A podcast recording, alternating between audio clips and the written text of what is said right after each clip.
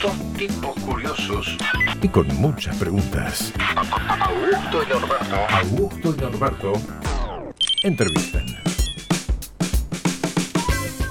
Así es, ¿eh? mucho se habla de la inteligencia artificial. De hecho, la semana pasada estaba leyendo una nota en la cual hablaban acerca de que la inteligencia artificial ya detectaba eh, cuestiones de ACV. ¿Mm? Si habías tenido un ACV o si tenías una Sí, claro. la inteligencia artificial en Argentina se está aplicando esto, atiende a los pacientes con ACV. Bueno, ahora Bioceres apuesta a la inteligencia artificial también para el desarrollo de un tipo de soja que vamos a ver de qué se trata, ¿no?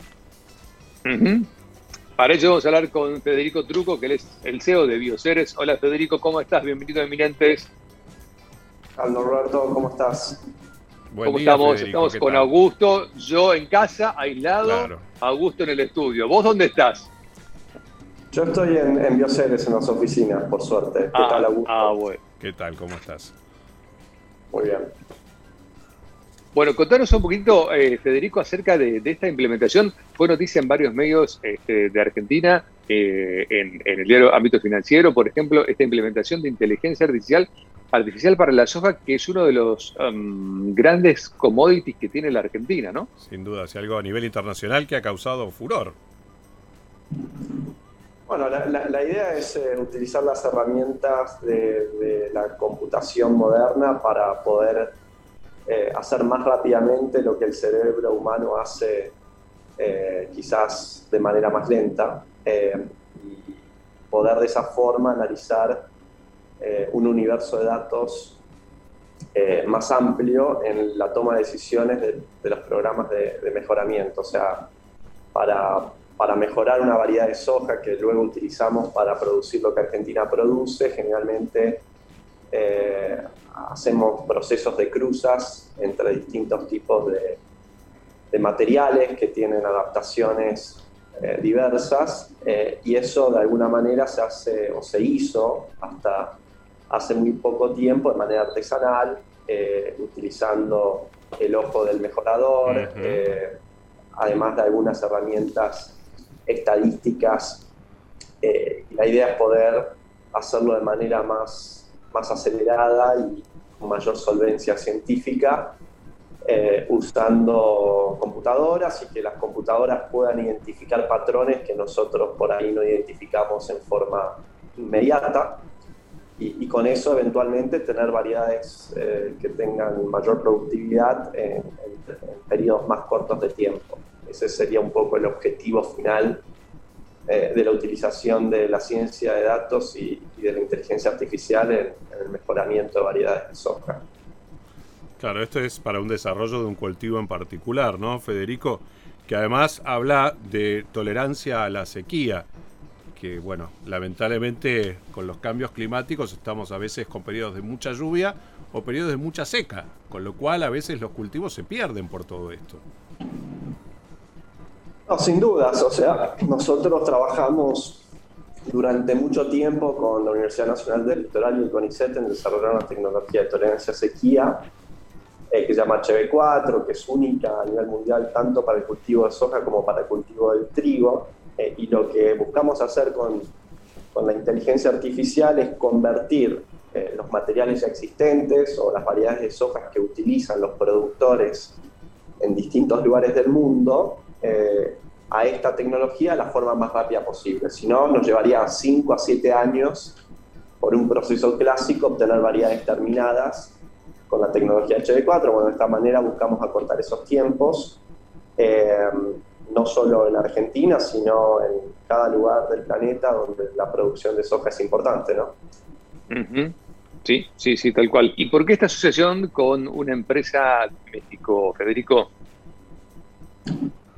Por una combinación de, características. Primero, eh, porque uno de los fundadores de esta empresa eh, es uno de los investigadores líderes a nivel mundial en algo que se llama eh, Operations Research, que es la disciplina que se dedica a estudiar los procesos por, el- por los cuales nosotros llegamos a mejores materiales, a mejores variedades y optimizarlos con base matemática. Entonces, bueno, hay, hay un fundador que tiene un talento particular eh, que, que nosotros fuimos a buscar Y, después está eh, la participación de eh, inversores mexicanos que ya tienen una trayectoria bastante importante en el mundo de las semillas, porque ellos eran la, familia dueña de esta compañía, fue dueña de una empresa muy importante genética de hortícolas que llamamos Seminis, eh, que fue vendida varios años.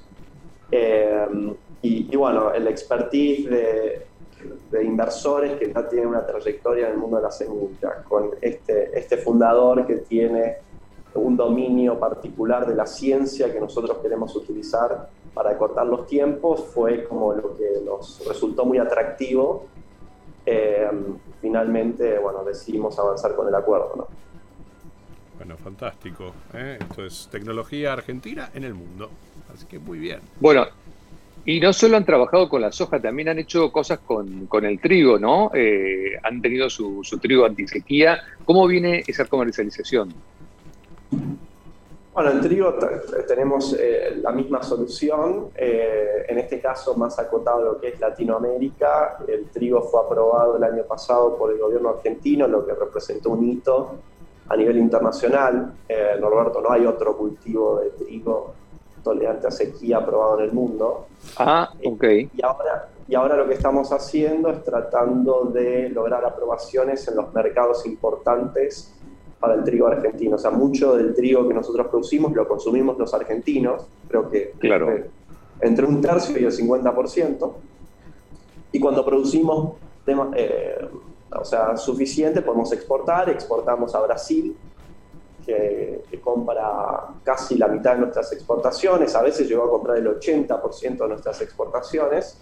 Entonces estamos trabajando en la aprobación de este trigo en Brasil también en Bolivia, que es un destino importante para las harinas, y después hay destinos de, del norte de África, Medio Oriente y Asia, que eventualmente, dependiendo de la producción rusa, pueden o no ser importantes para la producción nuestra. Entonces, estamos ahora avanzando en ese proceso de, el proceso de aprobaciones a nivel internacional.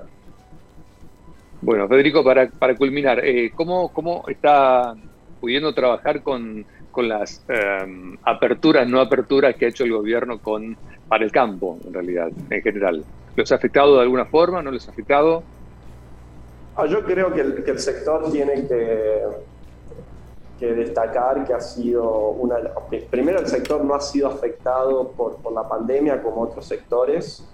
Eh, ha sido una actividad esencial desde el primer día y las tareas productivas han podido eh, avanzar con cierta normalidad. Eso creo que nos hace privilegiados en, algún aspecto y la contracara de, esa, de, esa, de, ese privilegio es la responsabilidad que tenemos con el resto de la sociedad eh, por, justamente poder tener hoy eh, cierto margen de maniobra que quizás alguien que está en la industria de la hospitalidad o de restaurantes o otros sectores de la economía no tenido. Entonces, con un alto grado de compromiso, creo que lo vas a notar en, toda la cadena de valor eh, y esperando tener una buena cosecha este año, si el clima acompaña, más allá de la tolerancia a sequía, para poder seguir aportando nuestro grano de arena. Bueno, bueno, ¿hay una previsión de cuánto se va a cosechar este año? Es muy temprano, eh, yo creo ah, que se espera una buena cosecha gruesa eh, empezó bastante difícil con, con, sequías marcadas en diciembre, pero se ha ido normalizando la situación y, creo que también ayuda, ayudan los precios. Hoy, hoy estamos con buenos precios de, de los commodities, así que el, el, P por Q de la ecuación eh, funciona. Buenísimo. Bueno, Federico, un placer ¿eh? y muchas gracias y que sigan avanzando y generando tecnología y cosas y además desde la ciudad de Rosario, que es tan importante para nosotros. Poder poner un poquito en el mundo nuestra ciudad. Bueno, gracias a ustedes por el interés y a disposición cuando quieran. Un abrazo, Federico. Ten un buen día, buena semana. Hasta luego, igualmente. Hasta luego.